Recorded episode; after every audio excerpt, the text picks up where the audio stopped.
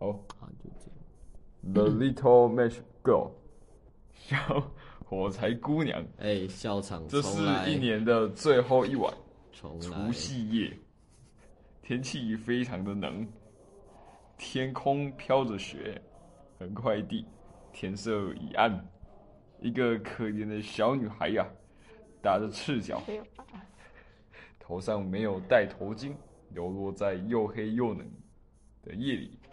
她离开家时，脚上只穿着一双拖鞋，并不能抵抗寒冷的冬天。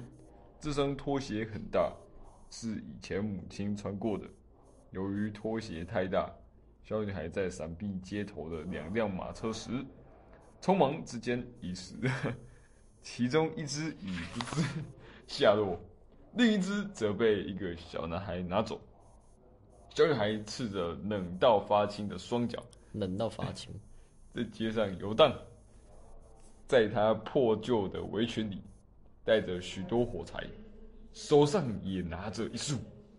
这天对她而言是个 emo day，没有人光顾来买她一盒火柴，她一毛也没赚到。此时的她又冷又饿，看起来柔弱到不堪一击，真是可怜的小女孩。家家户户的灯光从窗户照射出来，整条街弥漫着烤肉的味道。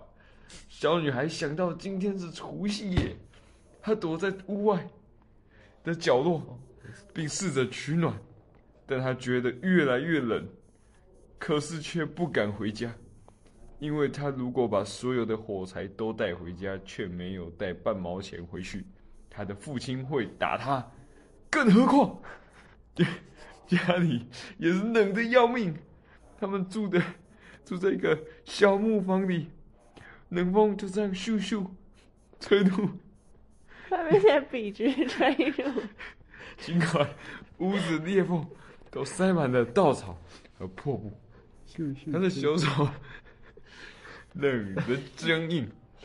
他想小小的火柴可能会有所帮助，他想，或许只取出其中一束中的一根，在墙壁上画了一下，就可以温暖他的手。于是他取出一根，哇！它是那么的亮，你怎么没想到？如此的燃烧着，那温暖的火焰，如同他握着一支小蜡烛。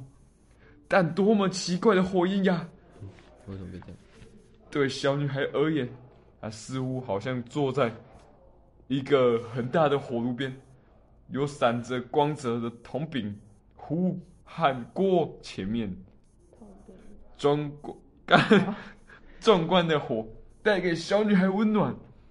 小女孩伸出脚，想要温暖他们，他没有跟我讲。灯火熄灭，火炉于是也消失了。我这边她坐在那儿，手上也只有燃烧过的火柴。小女孩又画上另一根火柴，让它燃烧着，光线落在墙上，透明如薄雾般。小女孩似乎可以看穿一个房间，里面铺张着白布的桌子，桌上有漂亮的瓷器，有一只烤鸭，里面塞满了梅子和苹果，然后之后，整间屋子充满了令人垂涎的香味，多么令人惊讶！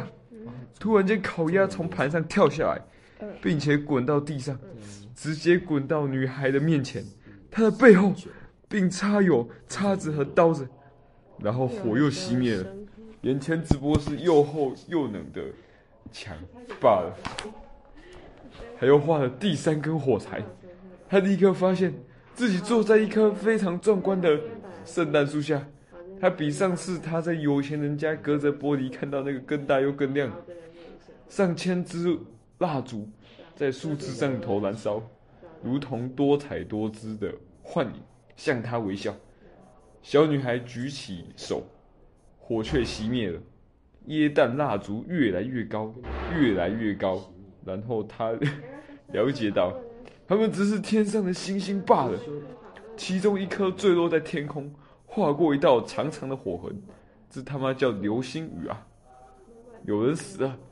小女孩低语，因为她的祖母是她唯一疼爱的人，如今已然去世。她的祖母曾经对她说：“如果你看到流星，那就代表有灵魂要去天堂了。”他又在墙上画上另一根火柴，四周变得更亮些。这次在光洁中心，他见到祖母，她看起来是多么温柔又慈祥。哦，奶奶，带我一起去。女孩哭着，当火柴熄灭，我知道您不会在那了，您会像火炉烤鸭和美丽的圣诞树一样消失。哎，第一集的 podcast 到此结束，咱们下集再续，拜拜。